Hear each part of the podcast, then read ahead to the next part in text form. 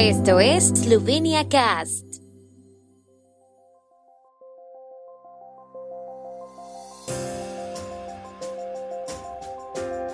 Noticias. Eslovenia apoya la creación del Consejo de Schengen basado en el Eurogrupo. Eslovenia por encima de la media en el índice mundial educativo. En los Juegos Olímpicos de Pekín, la marca I Feel Slovenia se promocionará intensivamente. Eslovenia apoya firmemente la propuesta francesa de crear un Consejo de Schengen a semejanza del Eurogrupo, declaró ayer en la localidad francesa de Lille el ministro del Interior esloveno Aleš Hojs.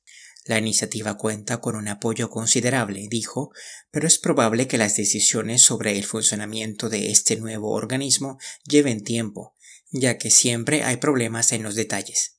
El presidente francés Emmanuel Macron es firme partidario de una gobernanza más política del espacio Schengen. Los franceses al frente de la Unión Europea proponen la creación de un Consejo de Schengen que realice un chequeo de Schengen varias veces al año y en caso de crisis es necesario garantizar que Schengen se gobierne de la misma manera que la zona euro, es decir, que los ministros del Interior gobiernen Schengen como los ministros de Economía gobiernan la zona del euro, ilustró ayer el ministro francés del Interior, Gerald Darmanin. Eslovenia ocupa el puesto 22 entre 154 países en todos los indicadores de educación, según el Índice Mundial del Conocimiento 2021, una publicación del Programa de las Naciones Unidas para el Desarrollo. La encuesta, que también mide el desarrollo de los países en materia de investigación, desarrollo e innovación, tecnología de la información y la comunicación, economía y entorno favorable, también sitúa a Eslovenia en el puesto 22 de 61 países con un índice de desarrollo humano muy alto. Los tres primeros son Suiza, Suecia y Estados Unidos en el nivel postsecundario, donde la encuesta cubre la educación desde preescolar hasta el nivel secundario superior, Eslovenia ocupa el puesto 13 de 154 países. Finlandia, Dinamarca y Francia ocupan los tres primeros puestos.